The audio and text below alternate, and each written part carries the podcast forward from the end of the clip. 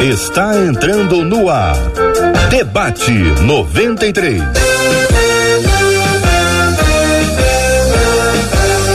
Realização 93 FM. Um oferecimento Pleno News. Notícias de verdade.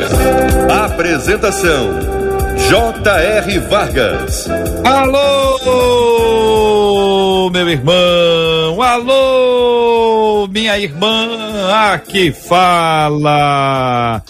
J.R. Vargas, estamos de volta, começando aqui mais uma super edição do nosso debate 93 de hoje.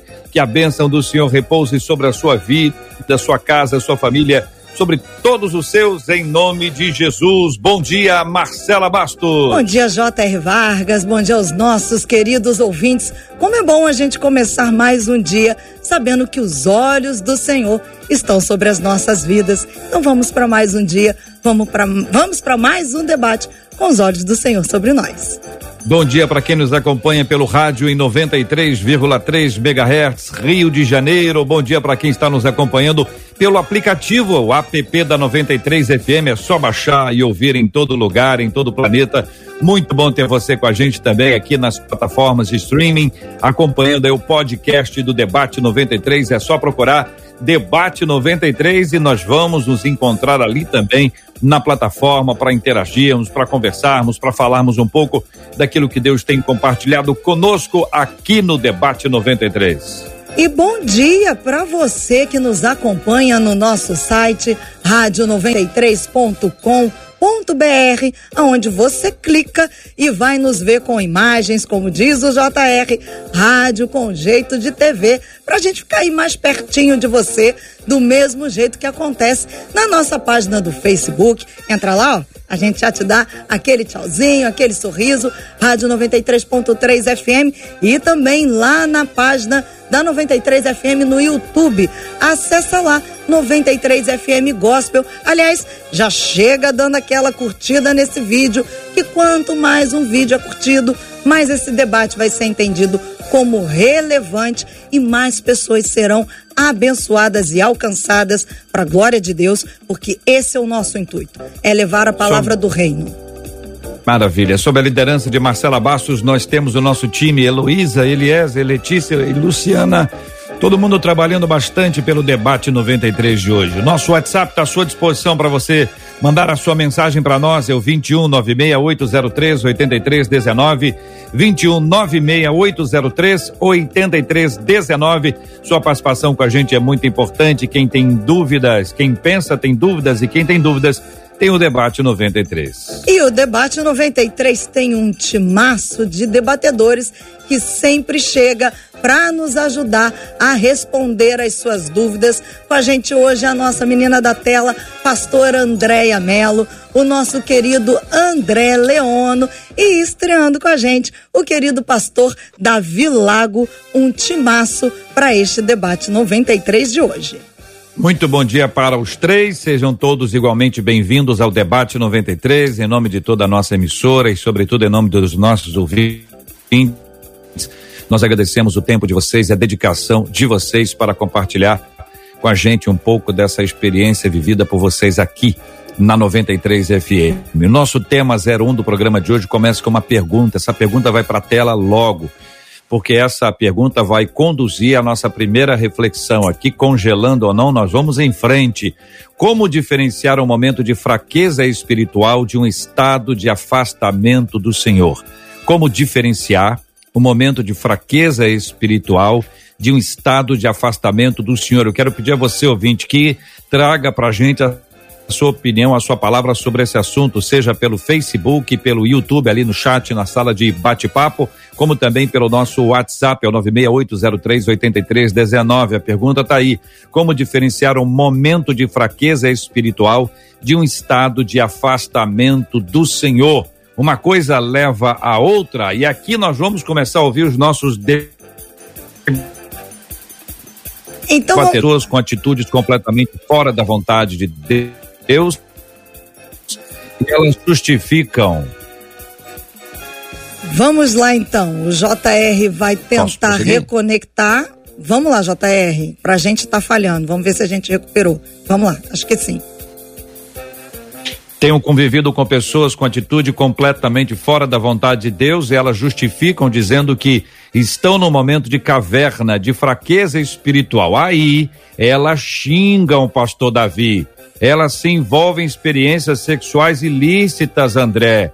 Entre outras coisas, e a desculpa, pastor Andréia, é que elas estão fracas. O que de fato é uma fraqueza espiritual? Qual a diferença entre alguém que está nesse estágio de outro que nem serve a Deus? Como evitar que as fraquezas nos afastem dos caminhos do Senhor? Quero começar com a pastora Andréia. Pastora, nós não vamos começar respondendo a pergunta inicial ainda, que eu quero pegar, coletar a fala dos ouvintes para a gente poder mixar isso aqui, né? Mas essa descrição que a nossa ouvinte faz do tenho convivido com pessoas em diante aí, até a parte que ela diz é a desculpa é que elas estão fracas. Quero ouvir a sua perspectiva e a sua palavra sobre esse assunto, querida pastora Andréia Melo. Muito bom dia, seja bem-vinda ao debate 93 de hoje. Bom dia, bom dia JR, bom dia aos debatedores, Marcela, minha linda, e todos os ouvintes. E muito legal, eu queria, eu, eu, eu queria falar algo assim muito especial a respeito disso. Né? E é uma coisa que eu tenho estudado essa semana, porque estou estudando a teologia de Paulo e, e, cai muito bem nisso aí que você está falando. O que acontece, JR, no meu entendimento, é que as pessoas se convertem, é, as pessoas aceitam a Jesus e elas esquecem que são ainda seres humanos, que elas têm ainda um conteúdo emocional, uma vida emocional, que elas têm fraquezas, que elas têm debilidades e que elas precisam tomar conta disso, cuidar disso. Jesus, quando ele estava ali nos momentos antes de ser crucificado, de ser preso, ele foi ao jardim orar e os discípulos permaneceram ali com ele. Ele falou: Olha, fica aqui e eu vou orar. Ele se retirou e quando ele voltou, ele percebeu que os discípulos estavam dormindo. E ele fala o seguinte: vigiai e orai.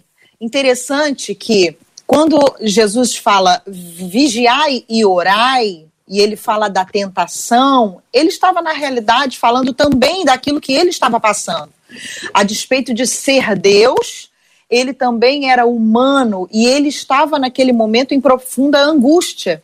Então, quando ele diz vigiai e orai, ele está falando: olha, se cuida, cuida do que é emocional, porque a gente sempre vai passar por isso, né? Fica atento, fica atento a quem você é, fica atento às possibilidades de fraqueza emocional, de tentação, não anda, sabe, em cima do muro e ore. Ou seja, fortaleça a sua comunhão com Deus.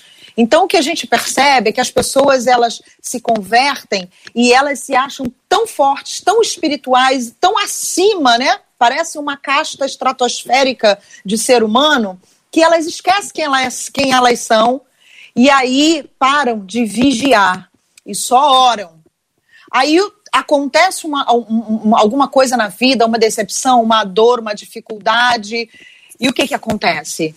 Elas não têm mais força para orar e a sua carne fala mais alta, porque o espírito está pronto, mas a carne é fraca. Então você negligenciou a sua carne uma hora ela vai gritar, ela vai querer tomar o controle da sua vida e você precisa então vigiar e orar. Cuidar do seu ser emocional, de quem você é, da sua carne, do seu conteúdo e também orar, buscar a Deus, fortalecer a sua comunhão com Deus, para que você no dia mal permaneça, sabe? Ainda que você se sinta enfraquecido, é a sua comunhão com Deus que vai te fortalecer, porque você não vive por aquilo que você vê, nem por aquilo que você sente, mas por aquilo que você crê.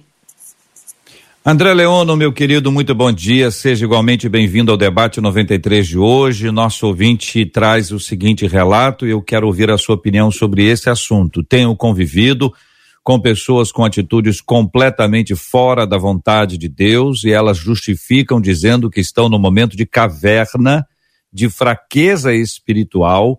Aí elas xingam, se envolvem em experiências sexuais ilícitas, entre outras coisas, e a desculpa é que elas estão fracas. Quero ouvir a sua fala sobre esse assunto, meu querido. Bom dia, bem-vindo. Bom dia, JR, Marcela, toda a equipe, é, pastores, vamos ficar só os príncipes aqui, né? Eu sou o menor do clã, o pastor Davi Lago. O que, que eu estou fazendo aqui, Jesus? eu estou muito grato a Deus por essa oportunidade. Falei mais cedo com a minha esposa que eu acho esse tema incrível, porque existem muitos tipos de fragilidades e motivações delas, né? É, e a gente tem que olhar o cenário humano e o cenário espiritual. Quem tem Cristo como, é, quem tem mentalidade de Cristo, quem discerne de espírito, é, sabe o que, que é cenário terreno, né, o que está dispondo de cenário terreno, o que está dispondo de cenário espiritual. Existem batalhas espirituais que querem consumir a nossa vida e existem situações humanas que vão cooperar para que a minha fé enfraqueça. Então, essa fraqueza veio da onde? Será que eu já era fraco antes? Será que a minha fé também já não era tão fortalecida? Será que eu já perseverei o suficiente na minha fé? E, e de repente essa fraqueza que está vindo, a motivação dela, o objetivo dessa fraqueza, é, será que não tem aí um, um, um romper também carnal? Quando Jesus, na fala da pastora André, achei interessante, porque Jesus ele, ele, ele coloca o lado imanente dele aqui. Ele fala: é, vigiem e orem, porque o espírito com E minúsculo está pronto. Jesus está falando aqui dele como alguém filho do homem, né? mas a carne é fraca. Que Jesus está querendo dizer? É, o homem Jesus está é, tribulado, preocupado, enfraquecido diante daquilo que sabe que vai passar.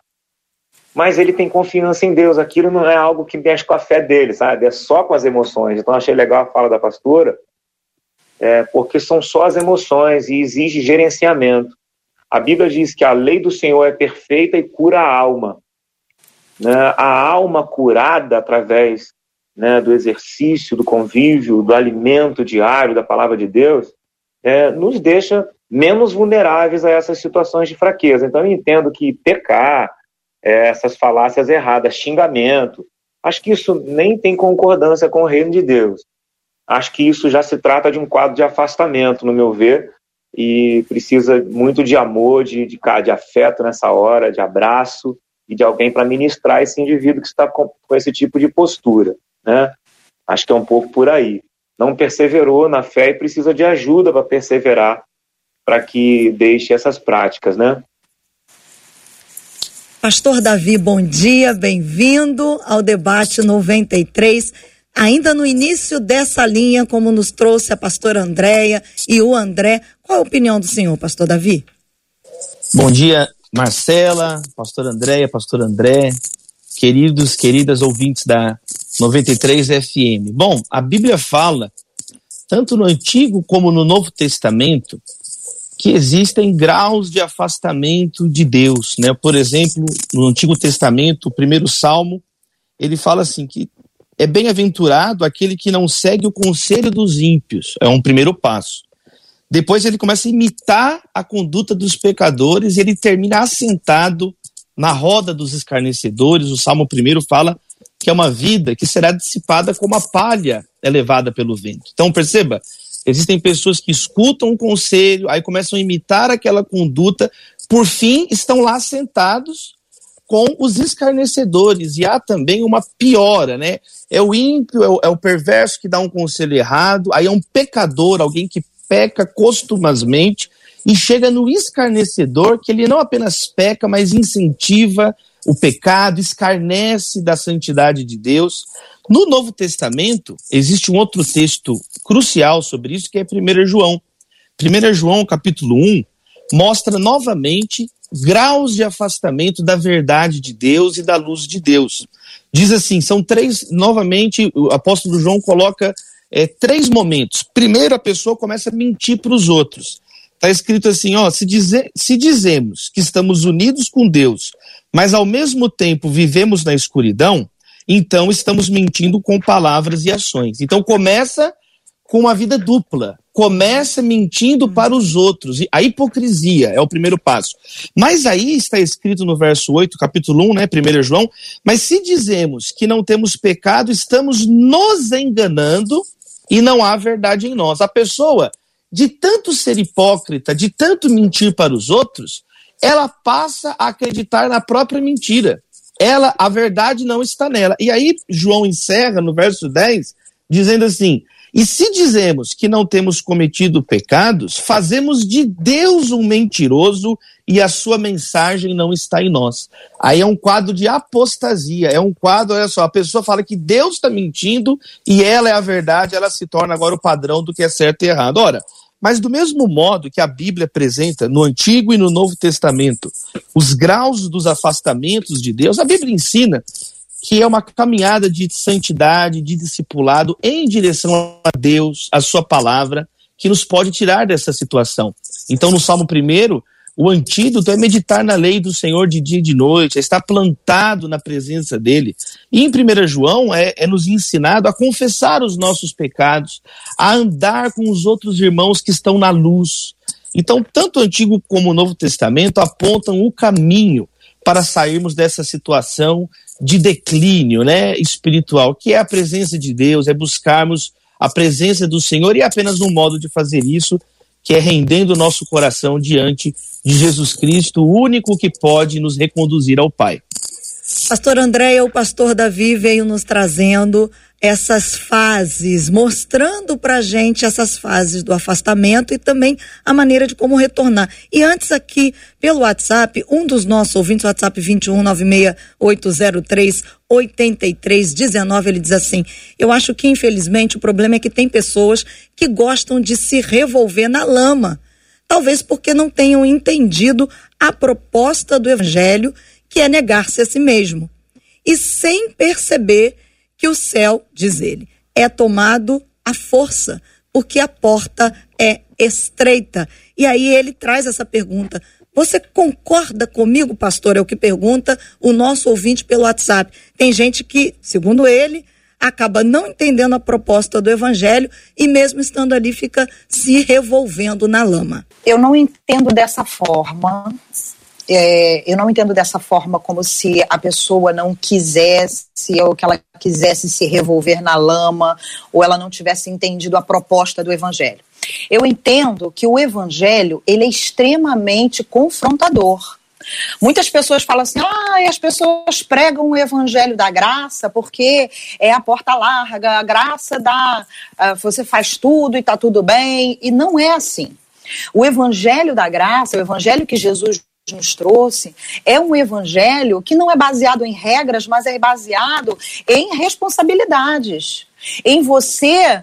É, o negar a si mesmo, foi muito interessante essa fala, o negar a si mesmo, não é você simplesmente, como eu falei na minha primeira fala, negar quem você é. Ah, eu sou super santo, maravilhoso, estou super forte espiritualmente, e ponto final.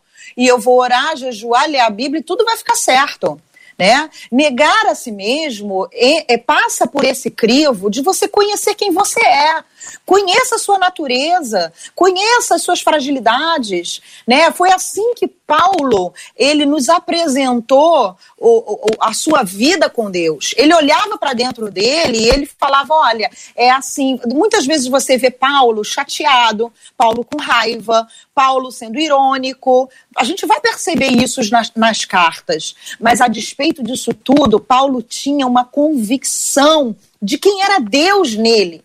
Então, para que você entenda quem é Deus em você, para que você assuma a sua identidade, a identidade que Deus confere a você no seu novo nascimento, você precisa entender quem você é de fato e não viver sublimando como se você fosse já perfeito. Eu me converti, a obra de cruz aconteceu e eu não tenho nenhuma responsabilidade sobre aquilo que eu faço.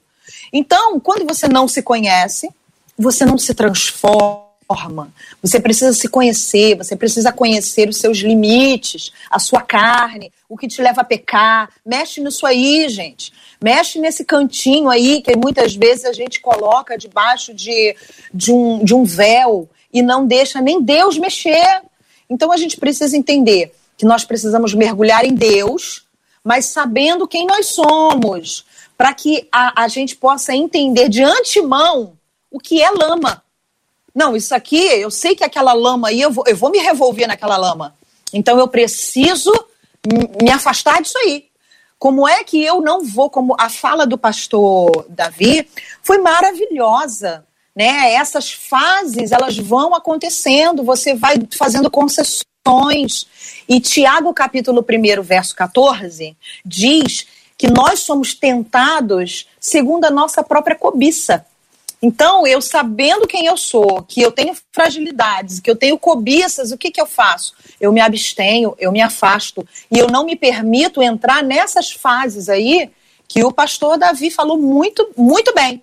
Muito bem. Pastor Davi nos trouxe a perspectiva do Salmo, primeiro, todas aquelas três etapas que indicam aquele afastamento e é difícil identificar em que fase você está somente pela ação do Espírito Santo, por isso está escrito no texto bíblico. Depois nós fomos para João e nos encontramos com uma realidade que é muito importante que eu quero tratar agora aqui.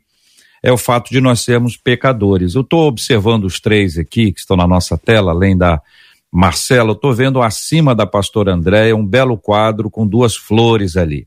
Alguém pode olhar e dizer assim, lindo esse quadro. Ou pode ser lindo esse quadro, hein? Queria esse quadro para mim. O André tá com a camiseta com uma bateria no peito e alguém pode dizer, é, linda bateria, caiu até a flor lá, ó, viu? Como é que foi? A bateria, camisa de bateria e tal.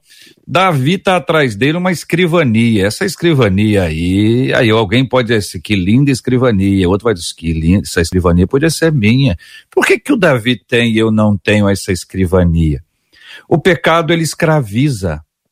O pecado muda a nossa perspectiva. O pecado, ele nos embaraça.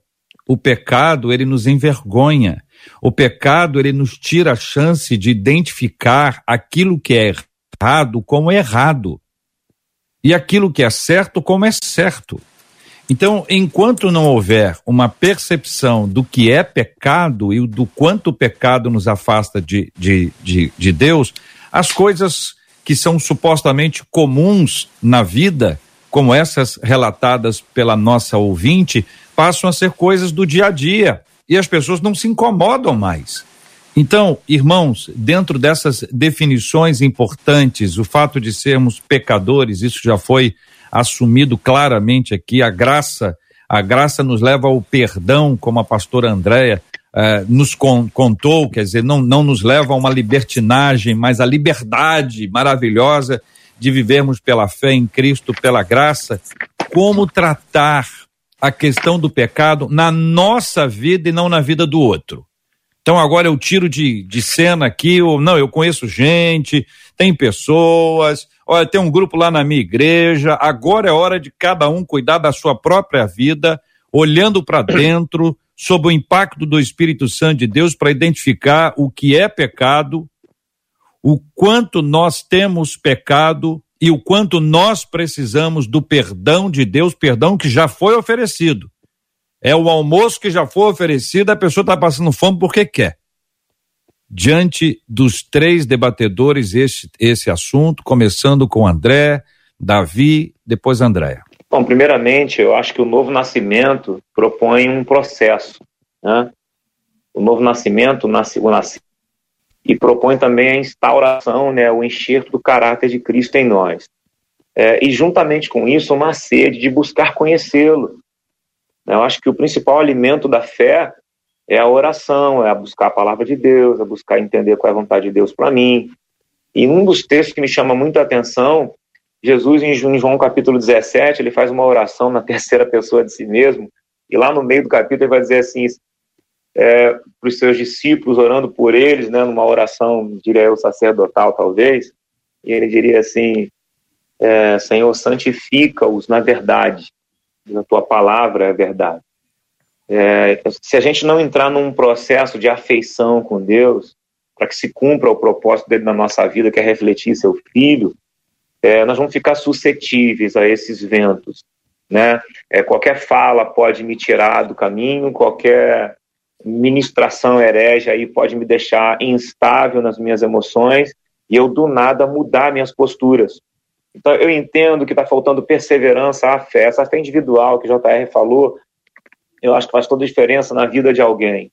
Ó, Hebreus 10 diz assim, ó, apelo à perseverança. Portanto, irmãos, versículo 19, portanto, irmãos, temos plena confiança para entrar no lugar santíssimo pelo sangue de Jesus, por um novo e vivo caminho que ele nos abriu por meio do véu, isto é, do seu próprio corpo. Temos, pois, uma, um grande sacerdote sobre a casa de Deus, assim aproximemo-nos de Deus, com um coração sincero e com plena convicção de fé, tendo os corações aspergidos para nos purificar de uma consciência culpada, os nossos corpos lavados com água pura, peguemos-nos com firmeza a esperança que professamos, pois aquele que prometeu é fiel. E consideremos uns aos outros nos incentivarmos ao amor e às obras. Essas obras vão é, aperfeiçoar essa fé. E a oração vai nos afeiçoar a Deus, vai nos aproximar dele. Afeiçoar é, é tomar a afeição, a semelhança de Deus, né? Que nos fez a sua imagem e semelhança. Então, eu entendo, JR, que quanto, é, é, como diz, diz Oséias, né? Buscar conhecer, conhecer e buscar conhecer, prosseguir em conhecer. Falta isso, às vezes, para essa geração que fica tão instável, né? Por isso que Elias gritou lá no 1 Reis 18, 21, até quando vocês vão cochear? Ou se Baal é Deus, adore Baal, se Deus é Deus, adore a Deus. Há uma instabilidade muito grande e tem muitos Baal hoje em dia na nossa vida aí, às vezes é um, são ministros hereges, falácias hereges por aí, tortas, né? Profetas que o Senhor Jesus avisou que viriam falando distorções. Acho que tem muitas falas atualmente e as ovelhas estão frágeis, às vezes precisamos de pastores para ministrar sobre elas. Pastor Davi. Complementando o que o pastor André trouxe para nós, Jesus ele, ele deixou orientações muito claras para nós sobre isso. Né? Primeiro, a palavra de Cristo. Cristo deixou a sua palavra. É a palavra que ilumina os ensinamentos de Jesus, é que nos confrontam com o nosso pecado, que nos mostram o certo e o errado. Não é da nossa cabeça, não é em base no que eu penso, que eu acho, meus achismos, mas não. É na palavra de Cristo, né, que foi revelada é, em Cristo Jesus. E Jesus também, ele nos derramou o seu espírito, ele soprou sobre nós o seu espírito, ele enviou o consolador, o, o paráclito, aquele que nos convence do mundo, do pecado, do juízo, conforme Jesus ensinou no Evangelho de João, capítulo 16. Então, a Bíblia fala no Novo Testamento de nós lermos a palavra, buscarmos o Espírito. Há pecados que nós podemos cometer contra o Espírito. A Bíblia fala que é possível é, resistir o Espírito, entristecer o Espírito. Fala, não deixe que apague o Espírito. Então a tendência do fogo é apagar e se tornar cinzas frias. Por isso nós precisamos obedecer o comando bíblico. Deixem-se encher pelo Espírito. Devemos ler a palavra, né? A teologia eh, protestante chama isso os meios da graça. Os meios da graça. Continuar cultuando o Senhor, orar, louvar a Deus, estar no meio dos irmãos. São os meios da graça, são as, as maneiras, os caminhos que Jesus colocou diante de nós para que possamos estar, então, cheios da presença dele e não esfriarmos e não cometer, cometermos as obras da carne, pelo contrário, deixarmos o fruto do Espírito é, aparecer na nossa vida, palavras, ações, reações, gestos e atitudes. E isso é muito bonito, porque mostra é, que é uma caminhada lado a lado. Não é apenas baseado, é, né, baseado no meu esforço, né, mas não é algo que simplesmente nós é, não temos nenhuma responsabilidade, como a pastora Andréia disse. Isso é muito claro, por exemplo, em Filipenses. Em Filipenses está escrito assim de um modo muito claro: continuem trabalhando com respeito e temor para que Deus complete a salvação em vocês, porque é Deus que sempre age é, tanto no querer quanto no efetuar. Percebe? Então, as duas coisas são ensinadas para nós. Eu devo deixar, eu devo caminhar, eu devo me arrepender, eu devo evangelizar, mas por outro lado, é Deus que está gerando isso em mim, é Deus, é a partir do Espírito Santo, não há mérito em nós, é pela fé, é pela graça, é pela presença de Deus, e aí toda a honra, toda a glória é sempre dada ao único que é digno, o Senhor Jesus. É, complementando, né, porque o, tanto o pastor André como o pastor Davi falaram muito bem, e só vou complementar com uma palavra que eu acho fundamental na vida de todo cristão, que é arrependimento. né? Nós nunca podemos esquecer que quem nós somos e assim não esquecendo, em não esquecendo quem somos, não esquecemos a nosso, nosso dever em nos arrepender todos os dias, não só pelo que nós fazemos, mas também por aquilo que nós somos. A nossa natureza, a Bíblia diz que a nossa natureza ela é ela é estragada, né? ela é pecaminosa, é a, a, a natureza adâmica. Mas existe uma nova natureza que ela está na nossa vida a partir do novo nascimento, que é a natureza de Cristo Jesus. Né? E dentro de nós sempre vai existir aquela guerra que Paulo falou para gente lá em Romanos, né? O bem que eu quero eu não faço, o mal que eu não quero, esse eu faço. Mas essa realidade de guerra que existe dentro de nós é, não nos confere uma derrota a ponto de nós vivermos em pecado. Ao contrário, confere a nós a vitória, porque lá em Romanos capítulo 6 diz que o nosso velho homem, ele é crucificado, né, com Cristo. Né, para que o corpo do pecado seja desfeito, para que nós não sirvamos mais ao pecado. Ou seja, essa nova natureza que eu recebo, ela me confere a vitória sobre a minha antiga natureza. E eu preciso de quê? Todos os dias me arrepender, me arrepender, buscar, como é, foi falado, né? É a leitura da palavra, é a adoração, é, é o conhecimento de Deus, é a comunhão, é fortalecer esse vínculo. E também está escrito, em, se não me engano, em Gálatas, que aqueles que se enchem do espírito, eles não cumprem com as concupiscências da carne. Ou seja, à medida que eu me encho do Espírito Santo, à medida que eu me fortaleço espiritualmente, eu vou me afastando das concupiscências, eu vou me tornando mais forte em relação às minhas fraquezas. E, e cada dia vai sendo mais fácil eu dominar e eu vencer sobre aquilo que me faz pecar. Esse é o processo que começa com o novo nascimento e vai até o dia que nós encontrarmos com nosso Senhor na glória. Ele não para, é um processo que não para, é constante. E é isso que faz a vida cristã ser tão dinâmica. Né? Porque se nós fôssemos perfeitos e já completos, a obra de cruz já pronto, agora você está pronto, é, tem, tem que subir. Né? Então, se nós estamos nessa terra, nós estamos nessa guerra. Essa é a realidade. Mas é uma guerra que a vitória já foi conferida a nós. E é maravilhoso saber disso. É animador. É, é, a esperança que nós temos de que nós a cada dia estamos de fé em fé e de glória em glória, de fé em fé e de glória em glória.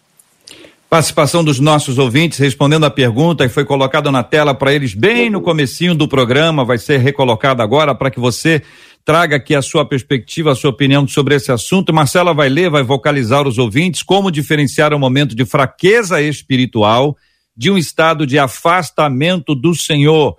Como responderam os nossos ouvintes, Marcela? JR, eles por aqui estão começando a responder essa questão. Agora, um deles levantou dizendo que ele acredita que uma da, das coisas que mostra na concepção dele que está saindo aí do estado de fraqueza para um estado de afastamento do Senhor é a questão do ego. Ele disse que quando ele percebe que alguém está com o ego muito inflado, ele fala aí, essa coisa já está um pouquinho mais afastada, mas muitos deles, inclusive, estão querendo Quando a resposta. alguém está com o ego inflado? Inflado, isso, isso. É esse que é o problema. Todo esse assunto aqui, ele tem a ver com você e não com outro. O problema da gente é querer definir o pecado do outro. Esse assunto não é para outro embora outra pessoa tenha trazido um assunto sobre outra pessoa, o assunto em tela é o assunto para você, para mim. É o assunto nosso, não é o assunto do outro. Então, preciso observar se o nosso ego que cresce, se o nosso egoísmo que está sendo apresentado, enfim, todo o processo de, de esfriamento, ele é denunciado pelo Espírito Santo, que nos, que nos convence do pecado, que nos aponta onde estamos errados, E aí nós temos a oportunidade de colocar a virada da nossa vida em prática. Mas quem é que sabe como anda alguém se não Deus e a pessoa? Quem é que pode dizer que alguém está frio espiritualmente a não ser a pessoa? Deus. Jesus apresenta os frutos, mas os frutos aqui apontam não para a gente ficar tomando conta dos frutos alheios. Vai trabalhar com, com, com a, a, a agricultura vai ver se você pode produzir a colheita dos seus frutos observando os frutos do outro. Fazenda, lado a lado, uma cerca, colheita de lá, colheita de cá. Está na hora da sua colheita. Você tem que ver os seus frutos, mas você está olhando os frutos do lado de lá? Esse é um problema. Como diferenciar o momento de fraqueza espiritual de um estado do afastamento do Senhor? Mais alguma resposta, Marcela? Alguns dos nossos ouvintes disseram que acreditam que quando se perde o gosto pela obra do Senhor, eles acreditam que já começa a sair da fraqueza espiritual Como um sintoma, para um né? estado Como de afastamento um, do Senhor. É. Sintoma, o sintoma é esse aí. E vocês, debatedores, que pensam sobre esta resposta especificamente? Ah, pedindo licença aqui aos meus colegas aqui, queria acrescentar uma fala é, mencionando aí os últimos comentários e também lembrando do que o pastor Lago bem colocou, pastor Davi colocou muito bem aqui acerca do temor e também acerca do fogo. Né? Isso me lembra que para ter fogo, para ter queima, tem que ter lenha, né? E a lenha é a proximidade, é o interesse da gente buscar Deus. A, a lenha no Antigo Testamento tipifica a busca, né? tipifica um, um interesse muito grande de estar fazendo, é, de estar se colocando em adoração diante de Deus. Queria acrescentar aqui com o texto de, ainda em Hebreus 10, olha o que ele diz aqui para a citação da caverna, lá que tem gente que está botando desculpa na caverna, né? Caverna do inferno, né? Se continuarmos a pecar deliberadamente depois de recebermos o conhecimento da verdade, já não resta sacrifício pelos pecados, mas tão somente uma terrível expectativa de juízo e de fogo, fogo intenso que consumirá os inimigos de Deus. Quem rejeitava a lei de Moisés morria sem misericórdia pelo depoimento de duas testemunhas. Com mais severo castigo julgam vocês, merece aquele que pisou os pés, o Filho de Deus, profanou o sangue da aliança pelo qual foi sacrificado e insultou o Espírito da graça. Eu fico pensando, sabe, o, JR, uhum. é, o que mais me, me o que mais me, me, me, me comprou da parte de Jesus foi eu ter sido um sujeito desprezível e ele ter me amado assim mesmo. Você acha mesmo que eu vou negociar tudo isso novamente?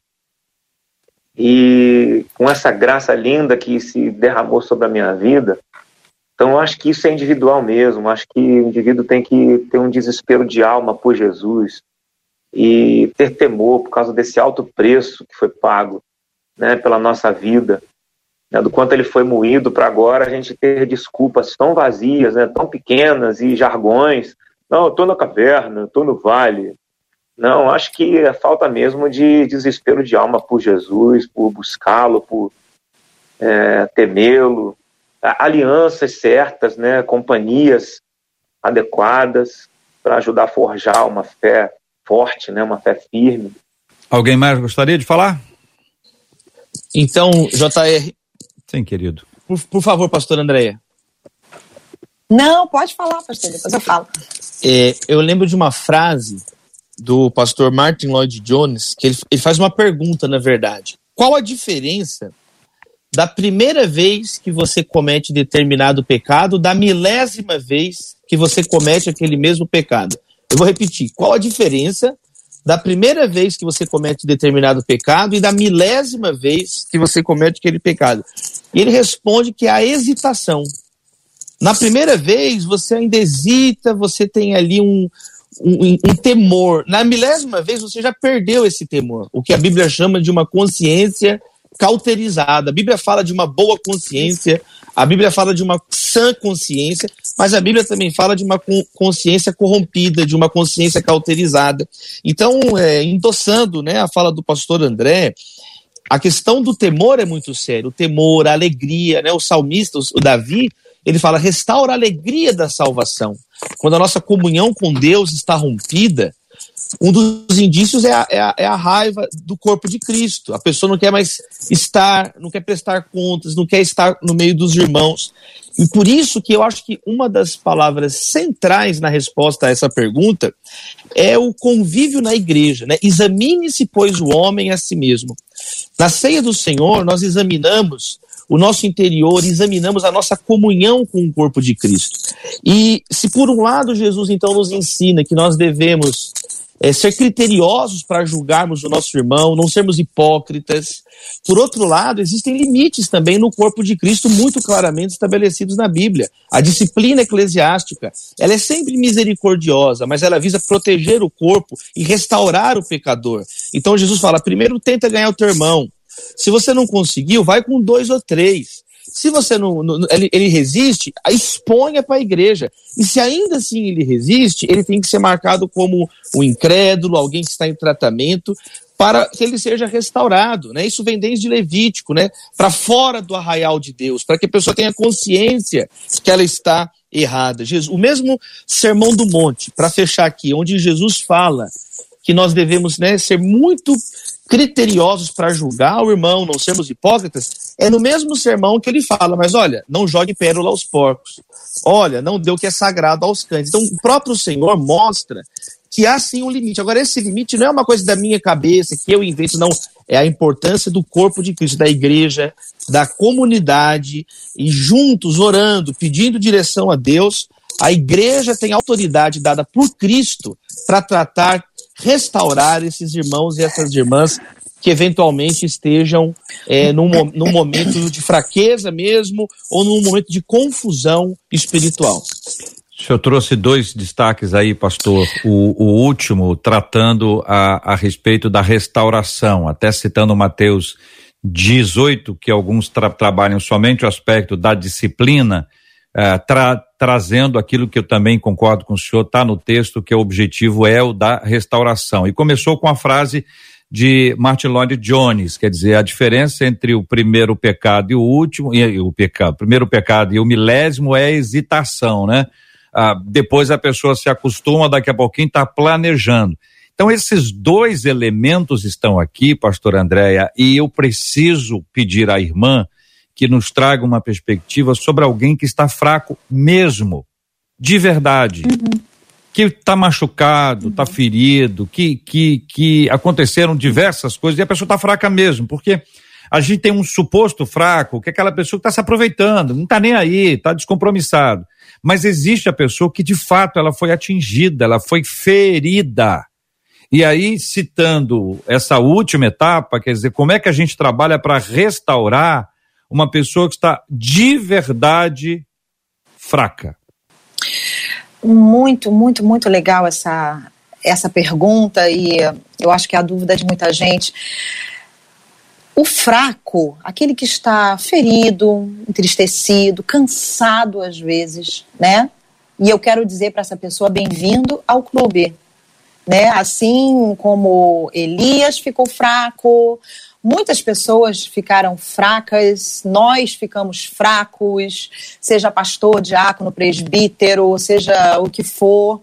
A fraqueza, ela vai a, a nos alcançar em algum momento da nossa vida, até porque as demandas estão assim cada vez maiores, né? E nós não somos somente um ser espiritual, nós temos uma vida, né? E a demanda cresce, a gente cansa, às vezes a gente é ferido na caminhada, mas o fraco, ele permanece cumprindo princípios. O fraco não quebra princípios. O fraco se preocupa com princípios. Quando você, quando a sua mente, como o pastor uh, Davi falou, né, ela está cauterizada e você não consegue mais discernir uh, o princípio de Deus, aquilo que entristece o Senhor e aquilo que não entristece, é porque você já não está mais fraco, mas você está afastado, você mudou a tua rota. Você virou à esquerda ou à direita. Você mudou o seu, o, o seu caminho. Né? O fraco, ele não muda a sua rota, ele apenas ele cansa. Ele cansa, ele para, ele fica um tempo tentando recobrar né, as suas forças, mas ele não quebra princípios. Elias, quando estava dentro da caverna, Ele não estava dentro da caverna quebrando princípios. Ele não estava dentro da caverna ferindo o coração de Deus. Ele estava dentro da caverna porque ele estava olhando para ele mesmo, para as situações que estavam à sua volta, e ele estava cansado da perseguição, das dificuldades, ele estava sem forças para enfrentar tudo que ele precisava enfrentar. E por isso, em alguns momentos da sua vida, Deus foi lá catucar ele.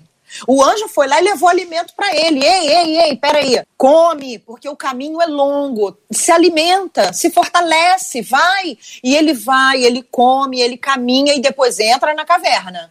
Mas em momento algum, é, Elias deixou os princípios de Deus, o propósito de Deus, o plano de Deus, a missão, o que Deus tinha para ele.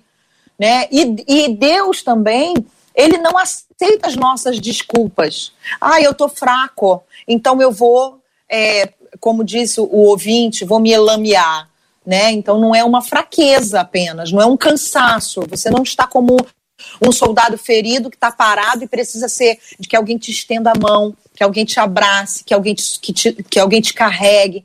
Jesus mesmo, ele disse: Olha, vinde a mim, todos vós que estáis cansados, sobrecarregados. Então, vai, vai acontecer esse momento na sua caminhada com Cristo que você vai cansar. Mas Jesus está bem aí para te socorrer, para te ajudar, através também de pessoas. Daquele que te estende a mão, daquele que usa de misericórdia com você. E se porventura você tiver é, pecado, né? Você tiver pecado no meio da sua caminhada, pequei. Meu Deus, pequei, agora acabou, vou morrer. Não. Agora é um momento de você se arrepender, de você ter pessoas do seu lado que vai te ouvir, que vai te estender a mão, que vai te fortalecer em amor, em graça, em misericórdia, em bondade. E vai adiante, vai junto com você na caminhada.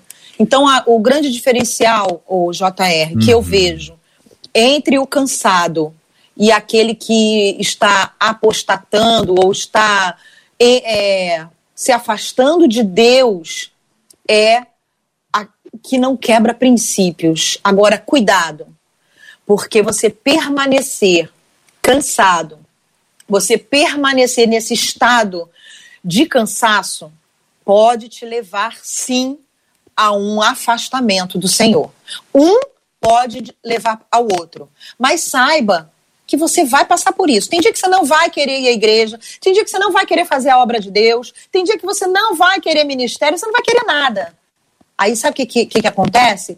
A gente renuncia à nossa própria vontade para fazer a vontade do Pai. A vida cristã é uma vida de renúncia. Renúncia, tomar sua cruz é isso aí. É você renunciar até mesmo à sua própria fraqueza. Pergunto a vocês, queridos e amados, primeiro perguntando aos nossos ouvintes qual canção do André Leono eles vão querer ouvir no final do programa de hoje, André cantando ao vivo, com essa voz maravilhosa, esse sor, sorriso encantador, essa bênção que é o André em nosso meio. Qual é a canção que você quer ouvir com o André daqui a pouquinho? No final do debate 93. Já vi por aí algumas redes nossas aqui, algumas pistas, viu, André? Algumas pessoas já encaminhando aqui algumas músicas. Depois a Heloísa conta para Marcela, Marcela nos conta e, e, e, você canta, tá bom, meu querido? Amém. Interagindo aqui, gente, quero trazer para vocês Mateus capítulo 9, finalzinho uh, do, do texto, quando uh, Jesus olha e percebe as pessoas aflitas e exaustas, né? Ele fala da multidão, ele vê multidões, ele se compadece delas. Primeiro ele as vê, ele se compadece e apresenta a razão disso. Elas estavam aflitas e exaustas como ovelhas que não têm pastor. E é bom que se diga, o pastor aqui é o bom pastor a gente precisa conectar essa história aqui, irmãos, para que a gente leve as pessoas a com, compreenderem o quanto elas precisam do bom pastor, o quanto a aflição e a exaustão da vida, ela vai nos sufocando a ponto de nós nos perdermos. E depois, ainda no mesmo evangelho, já no capítulo 11, Jesus diz: Vinde a mim, todos vós que estáis cansados e sobrecarregados, e eu vos aliviarei. E ele diz: Tomai sobre vós o meu jugo e aprendei de mim. Aprendei de mim. Porque eu sou manso e humilde de coração.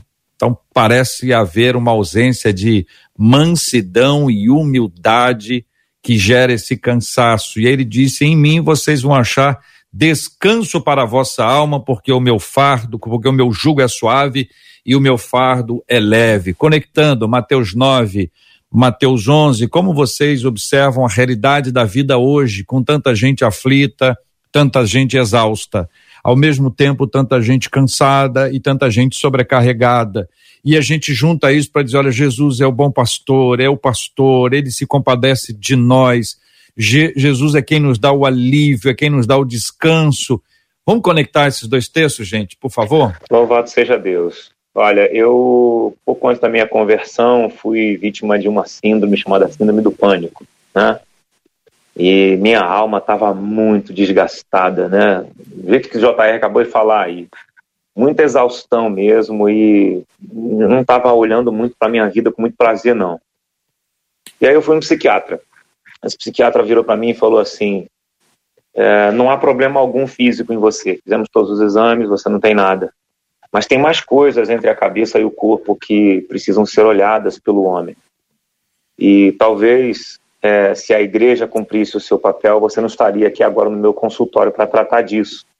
Eu falei, como assim? Ele, é, eu já vi que você tem aí alguma coisa com igreja. Na época, eu de vez em quando fazia eventos com o padre Fábio de Mello, eu era católico. E esse psiquiatra sabia disso. E ele falou para mim assim: você tem aí, você vive as voltas aí com esse meio, é, se essa mesma igreja que você frequenta aí cumprisse o seu papel, você não estaria aqui tratando a sua mente. Eu te aconselho você tratar a sua mente nessas reuniões. Eu achei curioso isso, porque esse psiquiatra, ele é ateu e tem entendimento de que é, o ambiente da fé poderia me tratar ele não sem, sem, sem saber, ele acabou me empurrando para esse ambiente. e meses depois estava eu na Igreja Batista Atitude, né? E, e curado no meu primeiro encontro com o Senhor na minha casa, entregando as minhas emoções para Cristo e sendo curado. Eu entendo que a igreja hoje precisa ter esse desespero por amar e tratar as pessoas. Eu cheguei na minha igreja e fui muito bem cuidado por pastores, é, fui muito bem forjado por discipuladores, tive discipuladores incríveis na minha vida e meu discipulador é meu amigo, é meu médico, é, líder de casados para sempre, um homem sábio. Eu acho que a gente precisa é amar mesmo, ir de encontro às pessoas que estão precisando de ajuda, serem forjadas, abraçá-las, amá-las e ajudar que elas se fortaleçam no gerenciamento das suas emoções, né? Esse que é o problema de hoje, de agora, né? Tá todo mundo com a mente caótica e a gente precisa trazer uma mensagem de paz e, de afago, né? É interessante muito que o, que o André acabou de falar. Eu, eu vejo, né? É, são muitos anos de ministério e convívio em igreja, né? E eu vejo que as pessoas muitas vezes têm medo até de dizer que estão fracas, que estão cansadas sabe? Muitas pessoas, não, você não pode, não, você é uma mulher de Deus, não, você é um homem de Deus, cansado, não, repreende isso, repreende isso, que isso é do diabo, né? Então, o que, o que você falou agora é, é lindo, e essa é a proposta do evangelho, sabe? É, é você saber que um dia você vai cansar e você vai ter alguém do teu lado para te sustentar, sabe, para te alimentar, para te discipular, para te amar.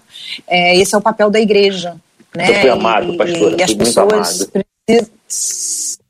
Isso aí, é isso aí, é isso aí. Muitas vezes as pessoas têm medo, não falam que estão enfraquecidas, que estão cansadas, porque ela tem medo da rejeição porque elas não têm mais o padrão da espiritualidade e elas podem ser rejeitadas ministerialmente, é, no convívio com os irmãos, as pessoas não quererem mais estar perto. Então, quando o amor ele lança fora o medo. Quando você é amado, você não tem mais medo de dizer que você está fraco, quem você é, porque você está sendo amado, você está sendo é, é, restaurado. O papel da igreja é restaurar, é amar, é abraçar. Então, é lindo. Eu, eu, eu me emocionei com o que você falou e eu amo o pastor Josué, né, meu amigo, e, e eu sei que vocês fazem isso com, com muita excelência. O andar junto faz parte da caminhada cristã e nos tira das zonas de perigo, né? nos restaura, nos completa, nos alimenta, nos sustenta. Eu acho que esse é o papel fundamental da igreja e é o que Cristo é, quer que nós é, manifestemos na terra, né? Davi. Gálatas fala, né, que nós devemos usar a liberdade para servir e amar as pessoas, né? Fala assim, não devorando uns aos outros.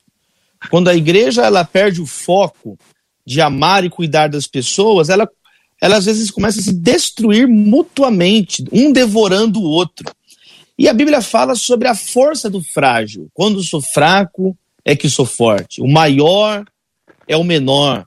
Os últimos serão os primeiros. Todo aquele que se exalta será humilhado, mas todo aquele que se humilha será exaltado. Os bem-aventurados são os que choram. Então, isso é algo que é uma vez é, cada dia eu preciso disso de novo, desse amor de Deus, desse amparo, né? É um dia de cada vez. Jesus, eu encerro falando isso. É, minha última participação aqui por causa do horário, já agradecendo pastor Andréia, pastor André, querida Marcela, JR, muito obrigado aqui esse tempo. Eu encerro com isso, né? Jesus ele falou assim: olha, quem quiser me seguir, pegue diariamente a sua cruz e siga-me, né? Basta a cada dia o seu próprio mal. As misericórdias do Senhor se renovam cada manhã, cada dia a, a misericórdia de Deus se renova sobre nós. Jesus ele falou: Eis que estarei convosco todos os dias, o pão nosso de cada dia, né? Então é um dia de cada vez. Todo dia eu preciso da presença de Deus, da misericórdia de Deus. Todo dia eu tenho que carregar a minha cruz. Todo dia eu preciso do pão nosso é, que Deus nos dá. Então vamos nessa caminhada, como já foi dito Aleluia. aqui, de, de glória em glória, nos transformando à imagem do Senhor Jesus. Um beijo. JR. Infelizmente deu 11:57. O André, por aqui o pessoal tá pedindo para você cantar Precioso Amor de Deus. Eu já tô com ela aqui na agulha, que eu não sei se você tá com voz para cantar. Você já tinha compartilhado é. antes. Eu já tô aqui com ela não. agulhada. Então você pode soltar ela aí que eu não tô em condições, não. tô tomado aqui de emoção aqui com, com as últimas falas. Deixa esse amor ser liberado aí através dessa canção. Um beijo no coração de você, JR, amo sua vida. Amém. Pastora Andréia, olha a Célia Regina aqui pelo YouTube dizendo obrigada, meu Deus, pela vida dos debatedores. Muito obrigada por participar com a gente hoje, viu, pastora? Olha, hoje foi realmente um debate bem diferente, né? Porque a gente está aqui, eu estou aqui, também estou sentindo muita presença de Deus aqui onde eu estou. Um beijo para todos vocês, beijo para a Verônica, que disse que estaria ligadinha e que vocês recebam esse amor sobrenatural do nosso Deus. Pastor Davi, a Denise Baltazar aqui no Facebook, agradecendo, dizendo obrigada, Jesus, por cada palavra. Eu tenho me sentido fraca demais e através da vida de cada debatedor hoje, eu tenho sido fortalecida. Muito obrigada, Pastor Davi. Obrigada por participar com a gente do debate 93 de hoje. Deus abençoe. Um grande abraço. Tenhamos todos um restante de dia abençoado na presença de Deus. Aleluia. Amém. JR, tá aqui bem no fundinho a canção do André. Vamos esperar um pouquinho para a gente orar e na sequência a gente vai ouvir, uh, orando com a pastora Andréia, orando pelos temas que nós interagimos Amém. hoje, conversamos hoje e como nós temos feito todos os dias, orando pela cura dos enfermos e pelo consolo aos corações enlutados, é uma batalha diária que nós temos travado juntos aqui com milhares e milhares de pessoas no Rio, no Brasil, no planeta inteiro que se unem a nós nessa hora de oração e, claro, apresentando o tema de hoje inicialmente. Pastor André. Amém. Senhor, nós queremos te agradecer por essa, esse início de tarde em que nós estamos aqui falando da tua palavra e não há como falar de ti sem sentir a tua presença, sem sentir o teu amor e a forma maravilhosa com que o Senhor nos resgata a cada dia. Obrigada pela obra de cruz, obrigada pela tua ressurreição, obrigada por todas as promessas que estão à nossa disposição, à disposição daquele que está cansado nesse momento. Senhor, em nome de Jesus, visita aquele teu filho, aquela tua filha que no, ao longo da caminhada foi ferido, foi machucado ou se cansou. Pai, em nome de Jesus, que seja agora renovado, restaurado a fé, o ânimo, a esperança a vida, a alegria. E assim como Davi falou um dia, Senhor, restaura novamente a alegria da salvação, que os teus filhos sejam restaurados. Obrigada, Senhor. Obrigada, Espírito Santo. Senhor, toma todos aqueles que estão enfermos nessa hora lutando, Senhor, às vezes contra essa enfermidade Covid ou qualquer outra enfermidade, o teu poder é o mesmo e o teu propósito vai se cumprir na vida de cada filho teu. Por isso, estende a tua mão de cura sobre o teu povo, em nome de Jesus. Toma aquele também que está triste, que perdeu um parente, um amigo. Senhor, toma famílias que estão enlutadas nesse momento, chorando a perda dos seus queridos. Toma igrejas que estão também lutadas, chorando a perda de líderes, de membros das suas igrejas. Em nome de Jesus, consola, fortalece na caminhada, Senhor. Essa é a minha oração nessa manhã. Toma o nosso país nas tuas mãos, nos dá força, nos dá sabedoria para, Senhor, passar por esse período, Senhor, de pandemia. Pai, abençoa esta rádio, abençoa a equipe. Pai, essa é a minha oração nessa tarde, em nome de Jesus. Amém. Como é precioso teu amor, ó oh Deus. De